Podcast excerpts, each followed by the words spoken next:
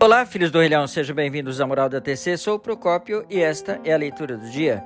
Queridos ouvintes, hoje falo aqui pequeno trecho é, que está na TC de dezembro, a página 8. Ela fala assim sobre a perfeita união, que é então a história de Leonardo da Vinci. Ele fala aqui é, no texto escrito por nosso mestre Dr. Isaac Queda, se um homem fica de costas com as mãos e os pés estendido e um par de compassos centrados em seu umbigo, os dedos dos pés e das mãos tocarão a circunferência do círculo desenhado. É assim como o corpo humano produz um contorno circular, também será possível encontrar uma figura quadrada a partir dele. Essa afirmação foi feita pelo arquiteto Vitruvio. Vitruvio. Pois é, na época em que o Império Romano ainda estava se formando, mas ficou mundialmente famoso ao ser representado graficamente por Leonardo da Vinci.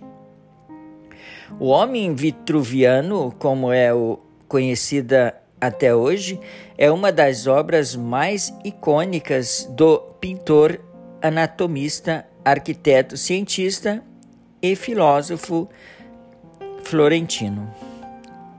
Para Joanne Allen, professora no Departamento de Arte da Universidade Americana em Washington, Ninguém havia conseguido representar tão bem a ideia do arquiteto romano antes.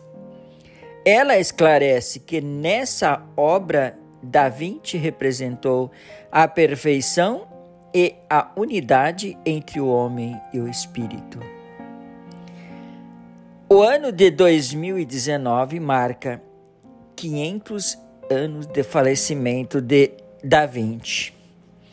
Enquanto diversas homenagens são feitas ao redor do mundo, a TC traz então aqui uma releitura do homem Vitrúvio, vitruviano, né, na capa, e é o presidente da SGI, o doutor Isaac Queda, relembra então Da Vinci no recente artigo publicado simultaneamente no Brasil e Japão. Nele, Ikeda Sensei explica: assim como o artista fez em seu famoso desenho, a importância da união entre o espiritual, a fé e o material, a vida diária em sociedade, mostrando assim que essa é a chave para o desenvolvimento de indivíduos verdadeiramente capazes. Esse tema permeia toda a edição da revista.